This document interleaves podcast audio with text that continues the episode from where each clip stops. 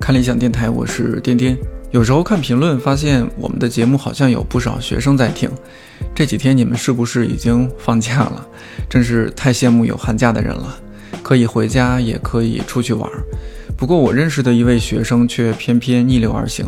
在并不算太长的假期，他积极的到某公司做别人不太愿意做的临时工。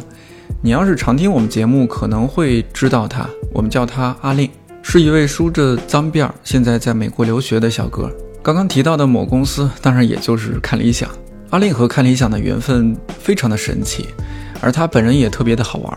因为他是在圣诞节假期回国，过几天假期结束就要回学校，下次见面可能就是六七月份了。趁着我们公司刚刚搬家，我们俩就在一间小办公室喝着茶，聊完了这期节目。春节越来越近了，接下来的几期节目。我找了一些我们的老朋友，还有新认识的朋友一起来聊天，就当是为春节预热。也希望你在感觉无聊的时候，有一些好玩的人、好听的故事陪着你。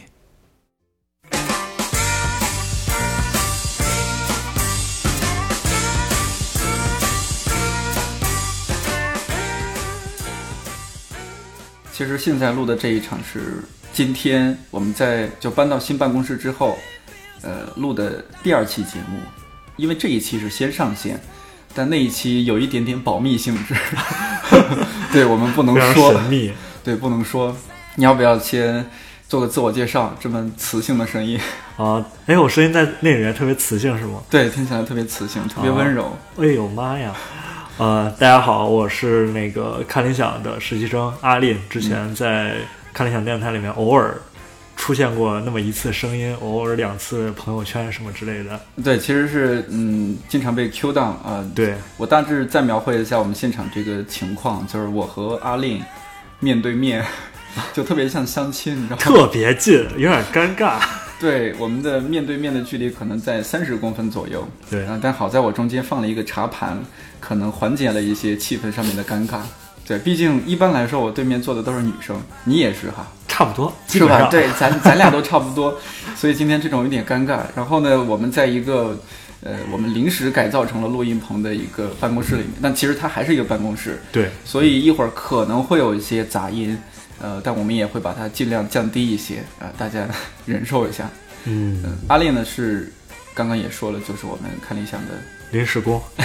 临时工对。哎，你这个词儿其实比实习生生动特别多，而且我特别像临时工，不像实习生。对，就是、办公室里面现在坐那些人，他们是实习生，我就是临时工。就是那天咱们不是搬到新办公室嘛，嗯嗯，然后哦对，新办公室其实还给我露脸了，录那个刷脸进门，要不然进不来新的这套系统。哦、但是之前就是刚到公司这一礼拜，然后我跟我们行政，行政嗯、对我跟行政说说，哎，我那个又来了。然后主管因为我之前来过嘛，嗯、主管那边就说说。啊，那那就不给你放到那个打卡系统里面，你就来一个月，你就别打卡了，你就来就行了，就是一种特别不正规、特别临时工、啊、特别临时工，就属于那种一旦出了事儿，哎，他干的，对，对都是干的，我干的。这两天大家好像催什么让、呃、要要一些补助还是什么的，嗯阿丽阿丽你去吧，反正你要走了。 对，我觉得你在看理想是一种特别特殊的存在，就是我们之前也有实习生，对。对，但是临时工真是第一位。 对，就是你，虽然你不在江湖，不在看理想的江湖，但是江湖上一直有你的工活儿，你 知道吗？对，就是你，你在美国现在留学嘛，但是现在是假期回来了，嗯、又被我们拉过来。你在美国的时候，要么就是 DY 他在节目里面，就是有一期是说什么，我总是感觉对和陌生人说谢谢还是什么来着？对你模仿了丹青老师在局部里边那个那个开场，哦，对，我也有那个，对吧？那那是一个。然后我记得我有一期《风味人间》，就关关于食物那一期、嗯嗯，因为那时候正在热播，我就写稿子的时候突然想到你，嗯，啊，我就把你写进去。 我说，哎呀，远在美国的阿丽如果看到这个片子，肯定会勾起思乡之苦。对对，就是你会不会在美国时不时的忽然觉得打了个喷嚏？哎呀，谁又在 Q 我？一定是看理想的这帮人。嗯，我们在办公室也呃经常就会说：“哎呀，这个活儿谁做合适呢？哎，要不放一放吧，等阿令回来。” 我觉得是因为我走的时候，我嗯把那个鲍勃·马利的那个阅历照片贴在了墙上，嗯、所以 就就贴在我的正对面。我每天看着他，就像看着你一样，因为你们俩都有脏辫儿，你知道吗？对。咱们往回倒一倒倒一倒，倒一下，咱们是二零一八年三月份，见面，好神奇啊！哎，差不多快一年了，现在是一月份，对，然后马上再过两个月再，过两个月，因因因为你二十一号就要又要回学校去，对对对对对，要走了嘛，所以这一期也是，呃，就想到说，哎呀，希望阿令在美国孤独徘徊，甚至在被窝里偷哭的时候呢，听听这期节目，觉得哎，我可太孤独了， 你天哪！可太孤。一会儿一会儿咱们讲讲你孤独的事儿，我先加个水。好，你可太孤独。哎，我其实在美国听的最多的节目就是看理想电台，是吗？就是我八分不一定每期都听，但我看理想电台一定每期都听，就是特别熟，这这对边就谁说话我都知道是谁了，我可能是跟普通的听众还不一又样。你感受又不一样。对我感受不一样，我就知道，我就我我脑子里面就能回想出来他们自己在说这些话的时候大概是什么样子，因为都认识，嗯都所以认就识就感觉嗯就很奇妙。对，尤其你过来的时候，好像没有给你安排一个固定的部门，说你哪个部是吗？对，是吧？对，当然你后来慢慢，本身你也艺术这一块儿，嗯可能就是和我们设计部、小兰呀、小抓呀、对糖醋排骨啊这些人会天然的，你们会有一些相同相近的对频率，对，他们活儿是吧多了会也会帮我，呃就也会叫我帮他们也做会， 对，也会叫临时工作。对，叫临时工作。呃所以有一期不是还采访小兰和小抓？我那期听了超多遍，我超级喜欢那一期。对，因为就是生活中，其实小兰跟小抓设计部的同事，嗯在当时是比较熟的。当然还有视频部，但是视频部采访东哥好像比较少。东哥也就是，呃，也都很嗯其怎实么也说不少，但是东哥每次说的话不多。对，东哥每次说的话比较少，嗯然后你就会觉得，哎，不过确实也是东哥，对东哥是这也是样东。哥，嗯、对沉稳的东哥，对，那小兰和小抓就很有意思，嗯就平常我们也会聊天，就会觉得，哎呀，自己认识人，上电视了， 上电台了，上电台了。上电台了。就你来了看理想之后， 是不是也看不见理想？没有，我我之前，嗯，因为我做了来些什么事儿？来这儿之后，嗯，我来看理想之后，嗯，主要是三大类的，四大类吧。哟，小鸡，哎呦呦呦，，哎你呦，看我这部门多的，这临时工这魔爪伸的够长那的。你看，呃首先我是当时其实是把我安排在视频部，大部分工作都是在做视频，比如嗯说当时有讲呃有剪那个杨照老师的一个问答采访，然后陈丹嗯青老师的问答采访，就一些这种小的小短片儿，我做过一些，嗯这个是最多的。然后其次就是做设计的一些东西，一些宣嗯传海报、微信上的，当时还帮理想国好多同事做一些书的详情页呀，还有什么之类哦的。对对对，这个其实占的内容也比较多，这两个是最主要的两块儿，剩余的一个是整理白先勇老师的个人资料，大家可以尝试一下去百度新闻里面搜索白先勇老师，嗯，你可以看大概出来有多少页。对，就知道说一个做文艺复兴的人，他的这个文学文艺 的路子是多么的宽广。我的妈呀，我哦对，我还干过一个跟白先勇老师相关的工作，就是、去北大那边，对去北嗯大那边，然后后来不是有那个呃青春版《牡丹亭》嘛，嗯嗯，我一个工作就是把青春版《牡丹亭》加上了字幕。哦，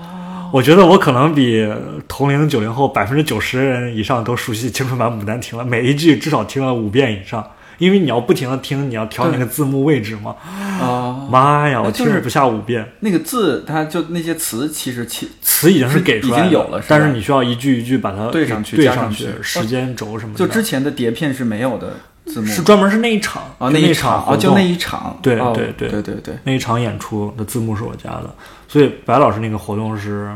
他属于是一个不着急，但是你没事儿你就可以做这个活儿。嗯，完了，另外我说四个嘛，三个了，还最后一个需要是一些搬东西、扛器材、现场递话筒，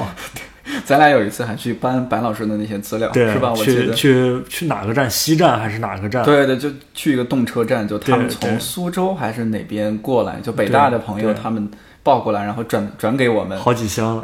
两三箱吧，两三三箱对，两三三箱还是两箱？对，哎我咱们俩一直交替着搬了回来。哎呀，可太惨了。来来喝一杯吧。哎呦，真是的，这事儿都过去这么久了呀。嗯，嗯 所以所以就说到那个来了看理想之后看不看得到理想嘛？因为维安那期我也有听，嗯就是感觉维安的所谓看不到理想，当然他那个也是比较夸张了，嗯就所谓他说的看不到理想呢，是因为他的工作上面一些每天都会在重复啊，做一些相对来说比较机械的事情，嗯，对，呃，我觉得我是这样，因为你看我两大类活动，一个是剪视频，一个是做设计，所以这两类其实都是比较需要你有创造力的东西。没错。然后没错剪出来的东西，它是直接能够跟观众看看完之后，观众直接就能给你反馈，是这样一个内容的事儿。所以我觉得它跟我的兴趣点比较接近。但是当然，我也做了很多类似像白先勇老师资料搜集整理的那种工作。那种工作如果真的是我来看理想四个月，每天在做那种事儿，我可能也看不到理想了。所以我觉得跟你工作内容和你的兴趣点其实比较有关。有关系的。我相信，如果维安在做那个，他也采访了好多期道长，自己做了好多期电台。我觉得嗯对他自己在做这些工作的时候，我觉得不算是看不到理想的。对，这个应该还是，呃，已经让很多同龄人羡慕了。对，而且他自己也在做个人的一些电台，呃嗯他这虽也然是网红， 对人家自己就是也很感兴趣的工作，等于是，嗯所以还是跟你要做的工作和你自己的兴趣点，我觉得是相关的。我来了看理想之后，我还是挺喜欢的，而且因为看理想其实是一个特别，我觉得特别难能凑到这么多大家脾性、嗯，呃兴趣爱气好、场，气场都特别搭的人，比如对像像我们呃上上上一次上一次我就是我第一次离开公司，我去美国的时候，嗯，然后咱们一块儿去唱歌嘛，所谓欢送我，对对对。嗯哎然后你现嗯发在现就不管是岑哥。然后还是小小兰、小抓，嗯就是大家喜欢的歌、听的歌，基本上都是都是那一波。对我真是没想到，对因为小兰年纪更小，小兰九六年，九六年的，对但是她竟然是听很多老歌，对，就大家都是一样的。对，就很难，我觉得是能凑到，因为我觉得看理想，大家可能每一个同事从小到大都不是一个特别的所谓 popular 的那种嗯人，然后嗯可能从小到大也都是有一个自己的独立的兴趣爱好，能我觉得很难能凑一屋子一个对公司，大家都是有相似或者嗯至少有相同的品味这种的。我觉得这个是特别难得的一件事儿，这也为什么我觉得我到了美国之后就特别孤单，就是嗯呃，一个是美国那边的上学制度跟中国这边不太一样，中国这边不管是本科还是研究生，你至少有一个班，或者你有一个固定的导师，你有这么对一群所谓的同学。对，但是美国你就是走跑班上课，你这个班的这个课的同学就是你这个课的同学，你换一门课就完全不一样。哦，所以你你没有说那么一个固定的单位或者组织的存在在这儿，你经常就是自己一个人。然后我唯一能够感受到有组织就时候，就是在听看理想电台的时候，就会觉得啊这帮人真有意思。然后所以回来之后特别开心。哦，对，一个是一个是听小兰小抓那期，一个是养猫那期，因为养猫那期采访了超级多的同对，。事做一只猫真好啊！那一期对我做的也特别开心。对，嗯那一期就是我也觉得特别棒，而且听到大家讲自己猫的故事就，啊，就好棒。那一期是特别适合我们这种公司的一期节目，对就相当于是量身打造。对因为我们这个公司养猫的人太多了，就是随便来一个新同事，你只要问他有没有养猫，几乎都在养对，就不养猫是少数。对，早上来公司就会看到大家身上全部沾的是猫毛。 小兰最可爱，小兰拿一个那个滚粘毛那个，她嗯说随身携带，就会就没事就这样滚一 滚，哇，超可爱。嗯，我记得之前有一次我们在办公室和你还视频，嗯应该是你对对对对你刚去美国不久，大概一个多月，一个月左右，差不多啊、啊。我们就和你视频说，哎，看看您生活环境是不是是吧，很 happy 啊？结果一看空空荡 荡， 空空荡荡，啊跟什么都没有。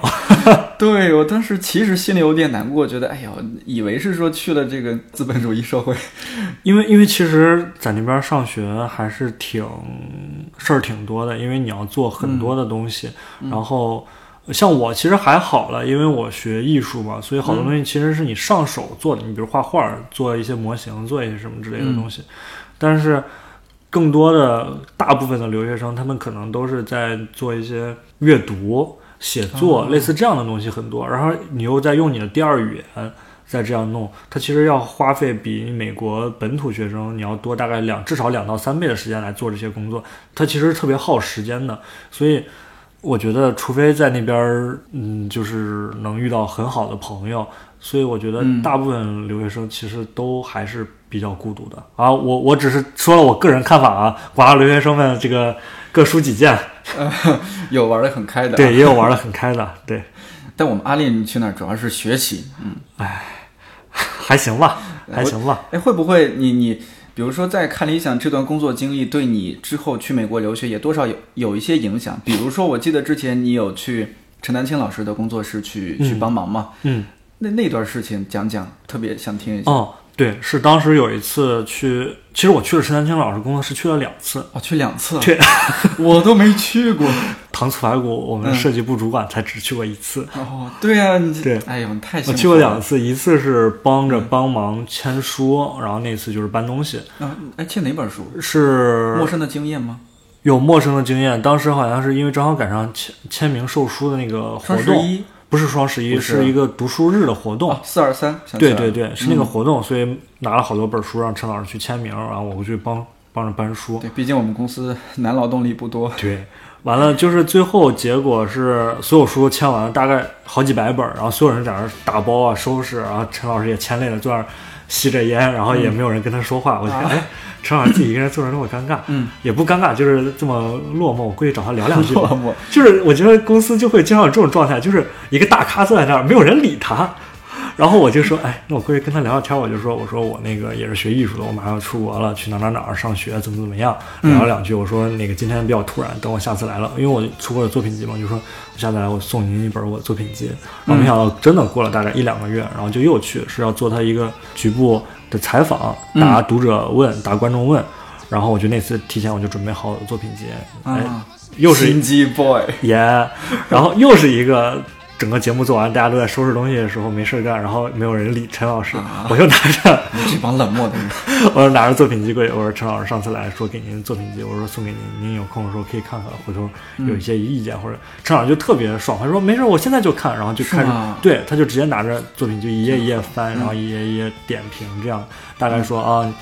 给了我一些非常个人的意见嘛，做呃专业上面的，然后我觉嗯得还是挺受用的，还有一些鼓励什么，啊、大概呃当然也可能是出于 对呃九零后的出于对后辈的鼓励吧鼓，励大家就说什么大概两三年之后，那个你把目前一些简单的问题等到投入真正的创作中解决了之后，嗯可能两三年后你就是能成为一个比较优秀的独立艺术家了。哇，我当时就是一剂强心针，哇塞你知道，离两三年还有一两年还是一年，还有一两还有一年，还有年还有一两年，对对对对对，我觉得这种机会就还挺难得的。嗯，还还挺棒的。后来后续不过都是工作有关系，然后嗯去了一些呃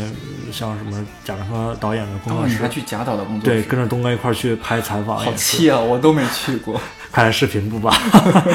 对，嗯呃，就就经常会有这样一些机机会会吧，，嗯我觉得还还挺棒的。嗯。但我觉得就是你的独特之处在于说，当然有可能说同事他有自己的工作要忙，也有可能说我们这帮同事确实见的大咖比较多， 对，吃着饭在食堂吃着饭碰到了侯侯孝孝贤，贤， 对，这个确实是。前段时间侯导来来公司，在我们小特别小的小 COCO 食堂里面吃饭，大家对进去进去了，一看、哦侯导啊，就可能愣一下，继续打 饭，淡淡定的端端到自己该去的位置，就没错很淡定，对可能都瞅都不瞅一眼。对。 可那碰到道长就更更更是什么都奶奶碰到道长招呼可能都不打，对，是我好像我觉得男同事应该比较有感，就是体会，就是、我有时候经常上厕所就会碰到道长，对我也是，哎，我们公司经常流传着这种，就是说，嗯，大咖缘，谁有大咖缘，谁没有大咖缘。嗯，有几个人是有大咖缘的，比如说 我，啊是吗？我不知道为什么，经常在就只要是有作者来，我就会在厕所碰到他，除非他是女作者啊。啊，那那倒是，对对对对，就特别神奇。有一次我在那儿上厕所，然后突然悠悠的从后边的门推门出来，出来一个人去洗手，一看丹青老师，我 说 哦，对，我说天哪，我说，哎呦，丹青老师，心里想，哦，你也上厕所， 你还亲自上厕所，对对对， 亲自上厕所嗯，，这个当时有点惊到了，嗯嗯主要是帅气，丹青老师太帅了，对，真的是，黑色的裤子，白色的一丝不苟的衬衫，对那样的很很独特的眼镜，对，对，那那种风范往那儿就洗手都觉得非常的优雅，我觉得陈老师而且特别的真诚，就是嗯第一次我们一块儿好多人去陈丹青老师工作嗯室嘛，完了他就挨个跟我们握手，很就是吗就是很认真的看着你的眼睛，然后跟你握手，而且很用力，他不是很多人那种敷衍的，稍微伸手握一嗯下，对然后对他很用力的在在握，然后就是你能特别感受到他的那种真诚的感觉，我觉得这也是很难得的一点吧。嗯嗯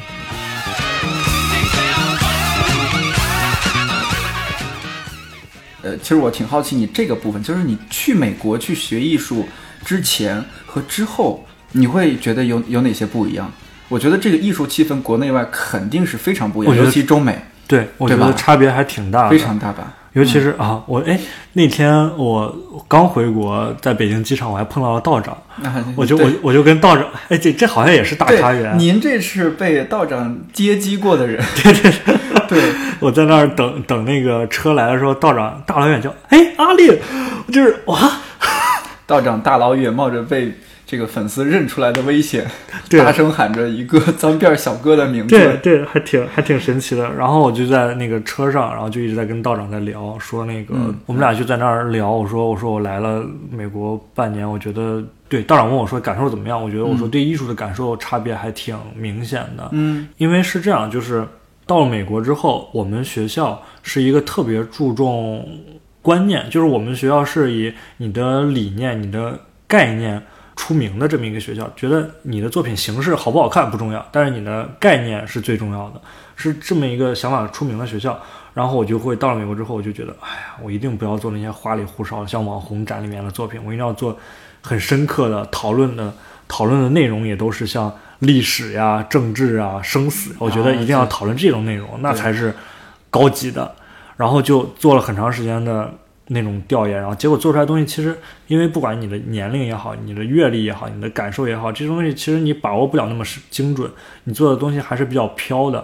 我当时就是做了很多类似这样的尝试，结果到了第一次大家有一个类似于像研讨点评的那么个课程上的时候，大家就是看我的作品，给出来了一些其实不是特别好的看法吧，就觉得他们用了一个原词原的原词是 schoolwork，、嗯就特别像一些学生的课堂作业啊那种感觉的东西，就特别的不成熟。完了，我还记得那天晚上整个人特别的落寞，自己买了一个汉堡包，然后站在那个芝加哥的街头，在那儿啃着汉堡，冷风吹着，觉得哎，我为什么要不远万里来到这个地方学艺术？我到底适不适合学艺术？巴拉巴拉，就类似这样的一些事儿。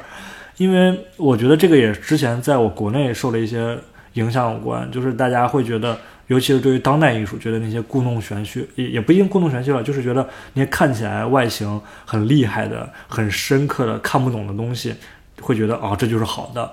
但是实际上，我觉得到了美国之后，大家更多的是注意你为什么这么做，你为什么选择了这个元素来做这样一个东西？大家会想，不光是知其然，要知其所以然。你如果没有那么一个真情实感，从内心出发的一个你真实的想法那样去表达的话，其实大家一眼就能看出来。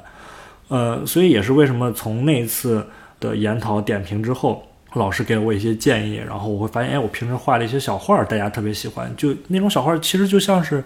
在高中课上无聊的课上，你自己随笔画了一些，画个老师啊，画个同学啊，就类似那种东西。或者把课本的插图，然后给他对重新演绎一下，对，就那种东西其实是你很内心的一些内容，然后反而是这些东西大家特别喜欢，觉得哎这挺好玩的，你画的。这也就是我觉得评判标准不一样，在国外的话，大家会觉得你是否是一个你那属于你自己的表达，然后你这个表达是否有意思，呃，是否能够引起他人的共鸣，这个是他们评价的特别重要一个标准。但是国内就会觉得你这个小草稿，你高中生都能画，你这算什么艺术？你这不算艺术。或者是哦，我当时因为我我画的其实是一幅一幅小故事，我需要给我的同学们讲这个画面背后的故事是什么，然后他们就会觉得我不光我的画面特别棒，反而是我的演讲就是说话介绍这个故事的那个形式也特别有意思，他们觉得你的这个展示更应该成为一个艺术。你是你怎么你是 rap 吗？ 没有 rap，就是很简单的用一些我的话，然后来来来来讲，可能是他们会觉得我天生有一些自带的那种幽默感在里面，就会觉得这个东西很好玩儿，而且、呃需要配上我的演讲，我的这个画面才成立。但是这个东西你在国内其实你就很难定义，你你你这样一个介绍算什么艺术呀？我觉得这个也跟一个翻译上有很大的关系，就是国外的行为艺术对应的内容的行为艺术，它其实不叫，比如你直接翻译不叫什么 active art 或者什么，它直接叫 performance。但嗯是 performance 你直接翻译过来的话，它就是表演，它更多的是被定义为了一些话剧啊或者影视剧的表演，但实际上国外的形式就是 performance，所以很多形式的类似于像读书、朗诵，呃，我记得我特别喜欢一个艺术艺术家，他就是读他自己画的漫画书，这种全部都是一种艺术形式。但是在国内的话，艺术行为艺术还被很狭隘的定义为了一种像阿布拉诺维奇那种的才算是行为艺术，但实际上它的概念是很宽广的。嗯，你刚刚说的这种阿布拉诺维奇，它是怎么样的一种形式？可能会得需要哦，解对释一，下。阿布拉诺维奇他的作品很多的，像比如说他跟他的前男友，他嗯们对啊前夫，对，还有那个呃两个人拿着弓箭，一个人拿着箭的一头拿，一个人拿着弓的一头，互相射着对方，谁只要松手，立刻就会有一个人死掉。然后阿巴诺维奇自己拿拿着一把刀，水果刀，把手放在桌子上，然后不停的刀在那个手指缝间穿插。嗯然后还有像大家特别知道的，在纽约那个活动，就是他坐在那儿，然后不停的观众过来跟他对视，嗯没类似错这种的，就是大家觉得有一点儿所谓的故弄玄虚，然后又看不懂你在做什么，又觉得哎这个东西好像有点儿玄了乎的，然后觉得这种东西是行为艺术，但实际上行为艺术它是很宽广的，它只要是利利用你的呃声音、你的行为、肢体动作，然后来表达做的一些东西，这些其实都可以作为一种行所谓的行为艺术。也就是英语里面说 performance，我觉得这个是一个翻译上或者大家的概念理解上的一个差别。而且国内好像没有专业就专门教行为艺术，大家觉得你做这个事儿，大家甚至我觉得国内对于行为艺术是带有一点讥讽的感觉，在说啊，这行为艺术吧，或者什么之类的。感觉这个人在现，对，是吧？对嗯，但是在国外，其实你像我们学校就有专门的行为艺术这个系，就有专门的课程教你，它是其实是有一套自己的理论的。我觉得这个也是一个比较大的差别。另外，我觉得一个特别重要的影响是，或者根源上的原因在于，西方的艺术它从后印象派开始，然后包括从达达主义，从杜尚那边开始，它是连续，它不断的。他从杜尚完了之后，完了又是一些未来派，然后一些立体主义，然后又到了后来的许多极简艺术，完了新先锋的那些艺术，就是它慢慢慢慢慢慢，它是一步一步发展的，所以发展到目前这个状态，就是它是有有有史可见的。它能够一步一步推导出来说为什么现在这样，所以大家看到现在这个形势的话能够理解。但是中国不一样，中国其实因为之前一直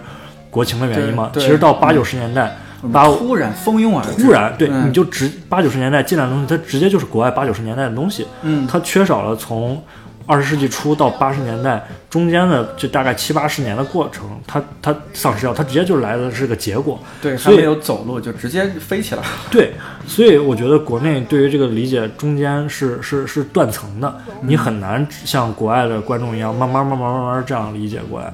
嗯、这也就是为什么我到美国之后看了一个展，特别吸引我的，就是是一个波普艺术家，然后他画的画就特别离奇古怪的那种，我就觉得哇，这个东西太有意思了。但是这个东西可能在国内就是你会觉得啊，这可能二十多岁小青年画的。完了，我一查作者，他其实都已经八十多岁了。就是你在国内很难想象一个八十多岁的老爷爷在画那些波普艺术的怪了吧唧的那些东西。我觉得这个就是一个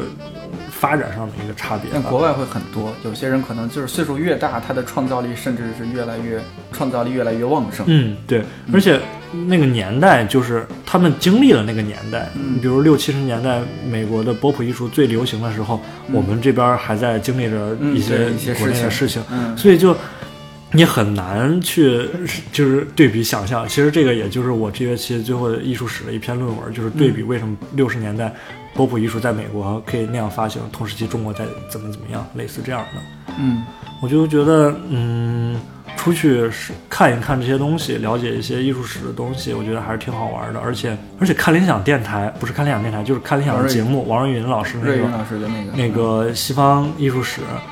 哇，真是帮了大忙。在最后的那嗯个、实践作品里的时间艺艺术史，对，艺里术面史有介绍到杜尚，有介嗯绍到谁的，我有把关于杜尚那部分写到了我期末考试里面，就是老师就小让便你。池那些，对，就嗯那些东西，就会老师就让你写选自己一些东西，选了一些艺术家，然后我就在就是把头一天，我其实考前突击，我就是在听王云老师那个课，我就会觉得哎，还还还挺有用的。对呀、而且王瑞云老师他讲课时候，他那种语言节奏，就是他和丹青老师是同学嘛，校友我记嗯得是，并且他们都是算是最早一波去美国的那帮人，嗯嗯，听他的课特别舒服，对，声音好听，节奏特别的舒缓，觉得就是一个特别亲切的一个一个老师感觉在给你做私教课，你知道吗？对，特别是吧棒？对，那种陪伴感，那种艺术的就娓娓道来的感觉特别好。就是我是一个平时没有看太多艺术方面的一些东西，嗯我都能够很耐心的去听下去，一期一期节目。没错，我觉得，嗯，我觉得还是，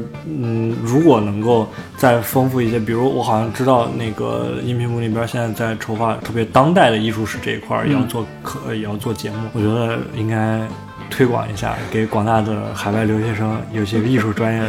学生，我觉得特别、特别有帮助。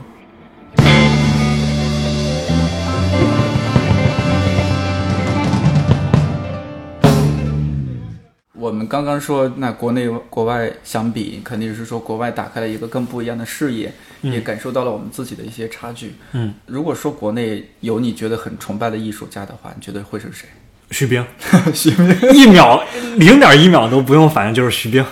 徐冰老师简直就是我最崇拜的艺术家，没有之一。当今世上，前后算上八百年，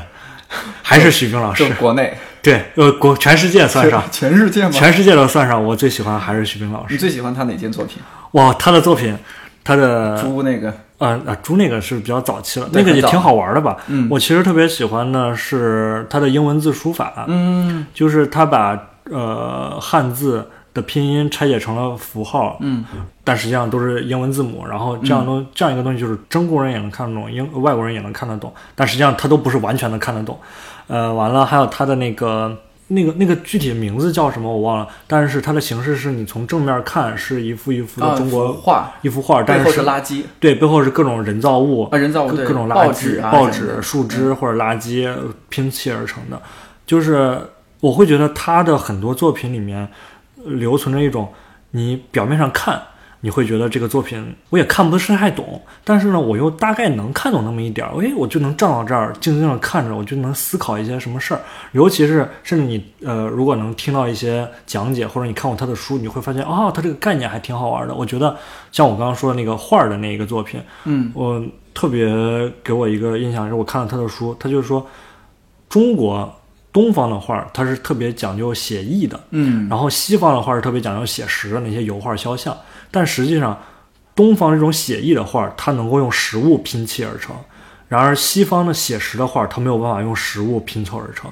就是没错这样一个矛盾的关系，其实是挺好玩的。徐冰老师他的作品里面有很多这样的内容，我觉得就都是特别引发一些你的思考的在那儿的。嗯包括他的天书，他费了那么好几年的功夫，刻了那么一本一个字儿都不存在，全部是他自己编的书，而且又完全按照古本书的那种制式，然后做出来的。我觉得，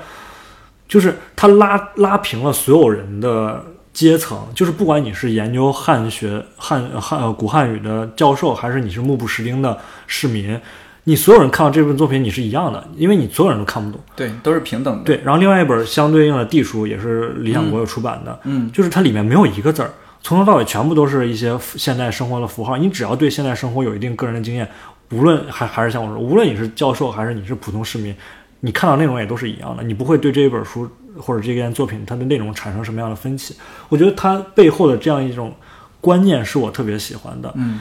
然后以及它的形式，就是既就是徐冰老师说过这样一句话，他说东西方艺术，尤其艺术教学的一个最大的差别就是，东方尤其是中国从小教你画画就是为了应试，所以好多艺术生，包括像陈丹青老师经常说，就是你一直画画画画画，一基本功超级好，你大学毕业了，你那个画那个什么什么达芬奇都没有你画的好，哎，但是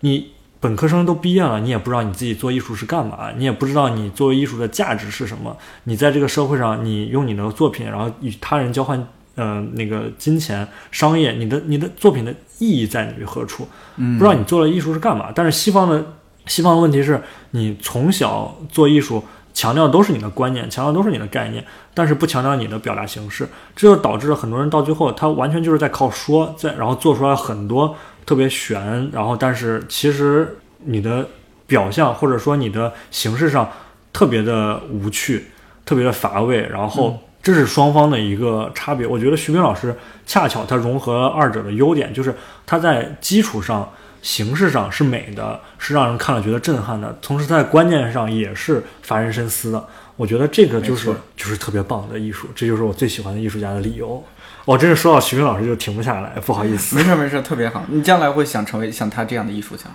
呃，我其实在我刚到美国的时候，我会这样想，我就会觉得，所以我为什么那段时间一直在像徐冰老师作品一样讨论很多很大的问题，政治嗯啊、文化这种内容在存在。但是慢慢做的多了之后，我发现我并不擅长这类话题。嗯完了，再加上徐冰老师他自己一些书我又在看在读，发现其实每一个艺术家他在创作过程中都是反映他个人的成长经历。你像徐冰老师他自己的成长经历，就是他成长于六七十年代，就是他无法避免的是要做那些很大的主题，因为这就是他的背景，他就在那儿。然后，而且那个年代，中国所有人都是一种特别去个人的化的这样对，一个去个人化的，去个人化集体主义，嗯特别集体主义，所以你难免你要做的东西都是这样的，你从小到大思考也都是这些事儿。但是我觉得目前八零后、九零后，他成长了一个年代，就已经比较。至少来说是不排斥个人主义吧，很多嗯人他能够发表自己的观点、一些声音，所以我们成长的环境就是呃相对来说比较自我，能够对表达自己的这样一个环境和年代，所以这也是为什么我觉得我可能会做那些比较偏向于自己表达的一些小故事啊、嗯画儿啊、这种东西，我会觉得会更好。在之前，我可能会觉得徐冰老师那样是好的作品，嗯我那样就是小草稿，但是也也也是上学之后的一些。观念的嗯转变，我就会觉得大家其实是一样的，就是你的作品只不过是表达内容不一样，但是你其实并没有，呃，谁高谁低啊，或者嗯没错没这错样的，。我觉得可能也和我们从小受的一些教育有关系。嗯，其实有时候，比如说最早时候做节目也会想说表达一些宏大的命题，显示出你作为一个什么社会人的一种担当，家国嗯天下。我们从小受的教育就是这样子的，但后来发现你关注这些没有那么大的用处，甚至是完全无用的。你不如去关心一个一个的个体，甚很至说很实际的，对关注，自己。比如说前几天做了一期，就关心说那有没有买到票。嗯，对是？吧？在之前我们有些选题说你关注，比如说感恩节那个，当然这是和节日相关，但也确实说了一件事儿，还有 DY 做了那个关于外卖的一件事儿，嗯嗯这就是很多人你生活中会遇到的情况，你会很有共鸣，对，你会很有共鸣。我觉得这样的话题，它它也许说特别特别小，没有那么宏大，好嗯像没有、你没有一个很大的胸怀，没有一个很高的高度，嗯但是你在切切实实关注生活呀，没有什么比生活更重要的。我记得嗯有一期《圆桌派》里面道长说了一件事儿让我印象特别深刻，他就是嗯说，好像是讲读书还是知识什么的，就是说当时道长他去参加一个书展评选的活动，他在楼上大家就评了很多人文社科很高级的，我们看刚刚说的那种书，对，然后他自我己知下道你要说什么，对吧？对，他下楼的时嗯候，然后发现一个孕妇就安安静静地坐在楼梯上，在看一本育儿什么大全之类的嗯这种对知识的书。他那一刻他就，我忘了道长原话怎么多说美啊！嗯多美啊，大概就是这样。就是说，你之前在楼上评了那么多高深的、高大上的书，嗯，宏大的命题，你说它的意义和对这本孕妇来说，对这本孕妇来说，和她眼前这本育儿大全来说，是哪个哪个个更重要哪个更重要？哪个更有意义呢？嗯肯定还是那本育儿大育全儿。大全，就是你你很难通过它的内容去给它做一个呃阶层的嗯，划分，我觉得这个是特别不好的。我觉得这也是大家很多人现在读了一些书之后，就会觉得有一些想法上的，我觉得偏离吧。嗯，大家应该是有一个更平等的心态来，尤其是更加关注自己身边的事儿。我觉得如果自己身边的事儿其实都注意不好的话，你很难去谈很大的一些所谓的嗯，就没是错那些没错。之前有一个辩论的论题，就是说什么个人自扫门前雪。啊，对，以前会觉得这是一个贬义，就是说你很自私。嗯。但是你如果能把每个人都能把门前的这这这些雪都扫掉，那整个马路它就是变成一个很干净，可以不会阻碍交通的一个马路对呀。对每现在我觉得就是很难的一点，就是现在每个人连自己都照顾不好。对，特别难。包括我们节目呃上线了之后，每一期都会多少有一些人会有一些关于未来迷茫、彷徨，不知道怎么去雕琢自己，或者说自己未来应该是怎么样子。嗯嗯，我这你说为什么年轻人这么迷茫？我从我读高中那时候就是说， 那时候刘同的那个书嗯嗯《谁的青春不迷茫》啊，这书出来多少年了，到现在还是、还是会有。嗯，你觉得你现在什么样的状态？还迷茫吗？还是有点迷茫，但没有那么迷茫？因因为我现在在做一件我从小都想做的事儿，嗯所以我可能没有那么的迷茫。但是我另一方面，我跳到实际的角度来看，说我未来能不能靠这个事儿来养活自己，能够很好的生存，我会觉得我现在在做的这些事儿，就是它是丰富我个人技能的一件事儿。然后我肯定将来我也是也是要继续做相关艺术的东西，但是我是不是一定要靠它，比如说靠卖画儿来生活，不一定。我有可能会做一些别的事儿，但是艺术这件事儿并不是说我要把它当成一个职业，我要怎么做，而是它是我的兴趣，我有创作的动力，我嗯有这个创作的想法，我要去创作。至于那工作，我挣钱干嘛的？你像，其实学校也教了很多很实用的，呃嗯也也不一定很实用，但是它是至少能多帮你少找有一些，对你比如铸铁， 我是要教铸铁装你怎么做那种大型雕塑，嗯或者是一些木偶动画，嗯就是很多这种东西，你如果做得好的话，你其实完全是可以投入一些很实际的工作中来的。嗯那我觉得在眼前这个状态，当然非回到非常个人的状况来说，就是我目前就要做，就是在学校的两年把所有能学的东西全部学好，然后回来之后至少能够来看理想，做一个设计师，能够做一些别的东西。然后而且我学的很多东西也能够，其实跟公司调性很符合。我那天还在跟嗯岑哥聊，嗯说我说我这学期回去要学木偶动画，回来给给咱做什么什么什么东西，我觉得跟咱嗯调性挺像的。而且我觉得看理想特别棒一点就是它。他鼓励你用你自己个人擅长的一些风格做一些有意思的尝试，而且能够没错发出来让大家看。比如像最新的那个跨年那几天，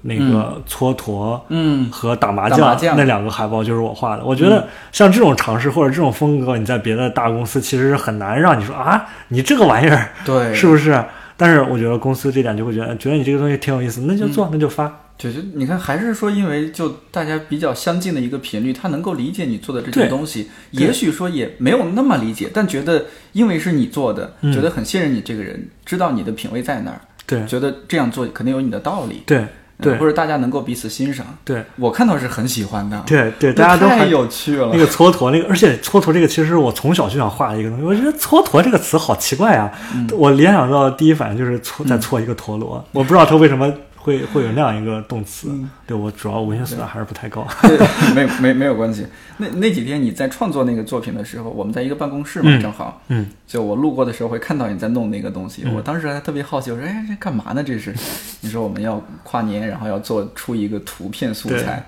对我我一看是一个陀螺，然后就啊恍然大悟，当时真的有一种脑子有点小小炸开的感觉啊！这个错度还可以这么理解， 对，就是我就觉得这个词儿还挺好玩的。那嗯太好天玩了还在跟新媒体的同事在聊天，说蹉跎，蹉跎是一个动词加名词，还是两个都是动词？嗯，如果两个都是动词的话，那驼它在别的时候什么还用过动词呢？我就想不到， 就是这两个动词它什么时候还跟蹉跎这件事儿含义本身是有关联的，近义词有用到这两个字儿呢？嗯我也没有想到，我就会觉得，所以这个词儿就是对我来说是一个挺特殊的存在啊、嗯我我回去就查一查， 我回去也查一查查一查这个词儿是怎么回事。嗯，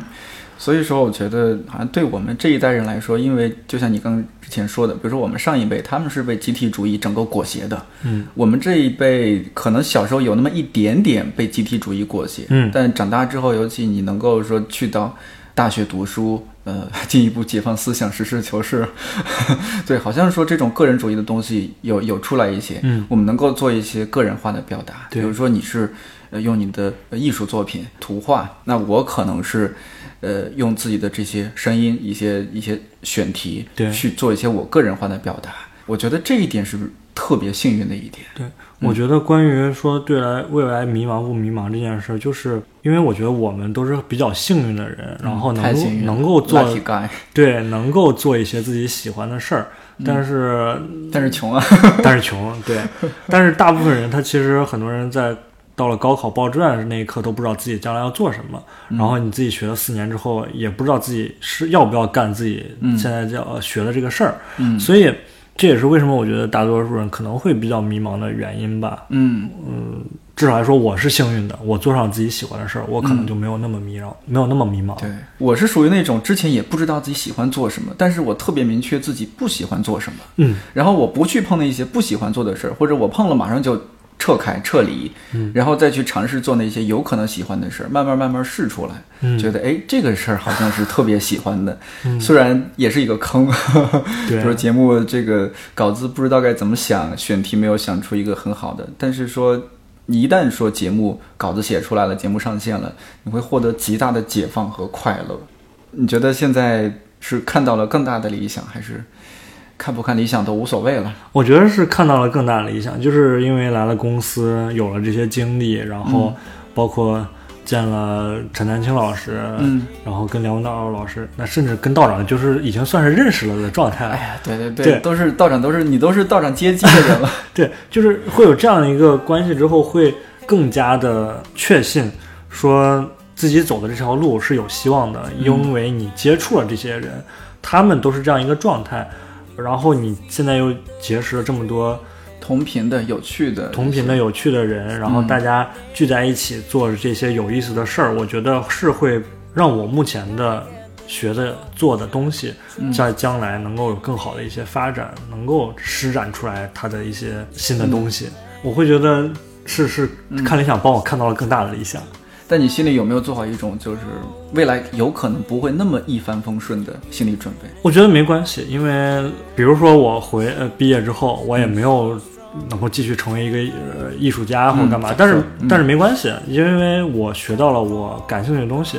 你包括现在就这两天，嗯我是新学会了怎么做那个像素的那个绘画插画风格。我就在上班课呃就是呃休息时间或者晚上回到家的时候，我就自己在给那个设计部每个同事戳头像。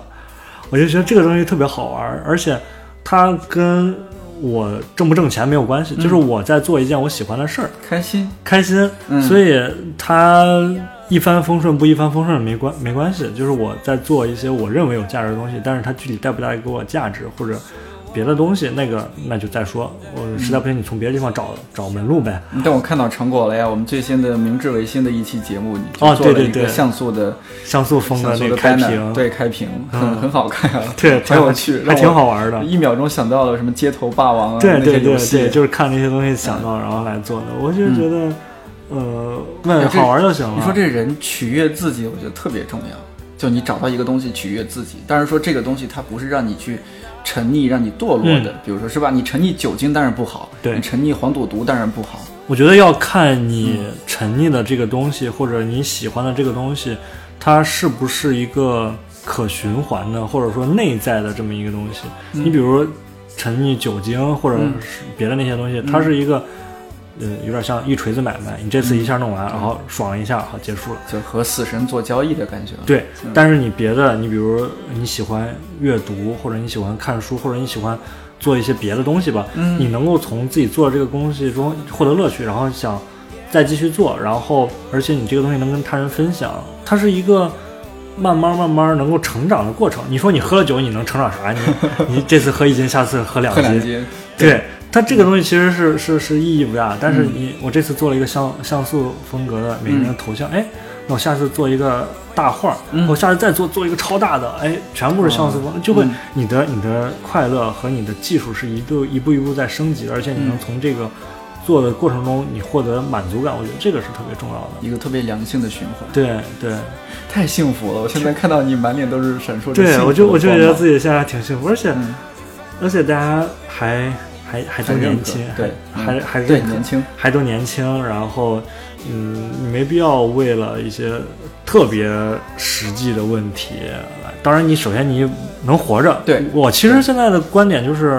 我觉得我能活着，对，我能吃喝拉撒能对够，然后我就可不以问家里要钱，对不要不问家给里要钱不要要给家里钱添太大的压力，，对，然后能做这些事儿，哎，那就挺好的。挺好的，对，就都有一个过程，其实，对对嗯，谁也不是含着金钥匙出生的，毕竟是少数。对，毕竟是少数含着金钥匙对啊有的人是咱也想， 但是这辈子对没机对会对了。嗯对，所以你就玩儿呗，就玩儿呗嗯是开心点儿，放放轻松一点儿，能活着，然后就做自己喜欢的事儿吧。对有一个悲伤的故事是你今年的春节，呃，只能在美国啊对度过了，对不能回家。想到会觉得凄凉吗？还是觉得也是一种新鲜的尝试和体验？也还好吧，因也为还好我们家人就是对春节其实觉得挺无聊的，因 为因为我们家人平常也都不在家待着，平嗯常也都是出门啊，呃，健身啊或者干嘛的。你反而一过年什么都关了，嗯然后就就就很无聊，全家人就在家里躺着看，不停的看春晚以及春晚的重播，就这件事儿还挺无聊的。然后你比如今年我就在美国了，嗯然后那我的亲戚爸妈他们全部早早的就定好了要去别的地方旅游过年，就玩儿，就各玩各的，对，哇就哦你们家还挺艺术。对，就是我有的时候自己开朋友圈儿，然后就嗯在在美国就累得半死的时候看朋友圈儿，发现什么啊、呃我爸在北海，嗯完了我妈在什么山山西的某座山里面玩儿，嗯嗯就是就是喂，这两个人怎么这么开心，到处玩儿是吧对，？而且也没和你说一声。对，也没和我说一声，我自己一个人累得半死。所以，所以我觉得过年这个对我来说倒不是什么影响，只不过嗯应该会觉得挺好玩儿、挺有意思吧，在海外大白天儿看春晚。对，这还一种独特的体验。，对对对，嗯，那马上就是猪年了，嗯你觉得这一年对自己有什么期望，或者希望有什么样的突破，还是说顺其自然吧？反正也觉得自己是一个在不断成长的一个状态。一方面我希因为我们学校有很多很好玩的课，我希望自己能够上更多好玩的课，然后学更多可能这辈子将来就再没机会学的东西，比如像我下学期要学木偶动画，我真是太期待这门课了。一方面是要学这些东西，另一方面就是我希望自己能够更多的参与一些展览，然后能够把自己的画儿能够或者作品能够让更多人看到，我觉得这也是一个特别、呃，应该会是一个很有意思的经历吧。我觉得主要是这两方面。给自己做一个展览，给自己哎，给自己做一个展览还是有点大了， 给自己在家做一个展览吧。没有，你可以在办公室做一个展览 啊。哎，我办我们的这个新的办公室还是很空，其实好多地方可以放一些画啊什么的，对对，是吧？我觉得你可以多搞一些作品，我们就省得买了，可以装 裱费可以公司出。好呀。然后主要还是这方面吧，嗯，还是在学要学习努力学习的一年。我们今天这个录制环境刚开始也交代了， 在我们新的办公地点的一个特别简陋的、比较空空荡荡的办公室，所以你你你听你听这个声音，啊，能听得到吗？这个对，可以听 到了，这好像是有快递到了，对，对，这个挺没办法的事儿，但是它就特别真实。嗯，对，我看到前段时间新闻报道说，B 站的年度弹幕就是真实。我希望说大家在猪年也继嗯续真实，这是真实，嗯真实真实下去特别棒。能够真实，对真实下去。呃，我的作品里面老师评价就是说，honest 嗯，是特别重要的，一定要保持下去。对，嗯，诚实啊，诚实正正直，对，就这么着呗。 好嘞。好嘞，我们准备吃晚饭了，哎呦，我这个腰呀， 做的辛真苦累了。，辛苦了，辛苦了。之后录音棚正式有了，应该会好很多。好，难忘的事情。我想我的思念是一种病，久久不能痊愈。当你在穿山越岭的另一边，我在孤独的路上没有尽头，时常感觉你在耳后的呼吸。却未曾感觉你在心口的鼻息。汲汲营营，忘记身边的人需要爱和关心，借口总是拉远了距离。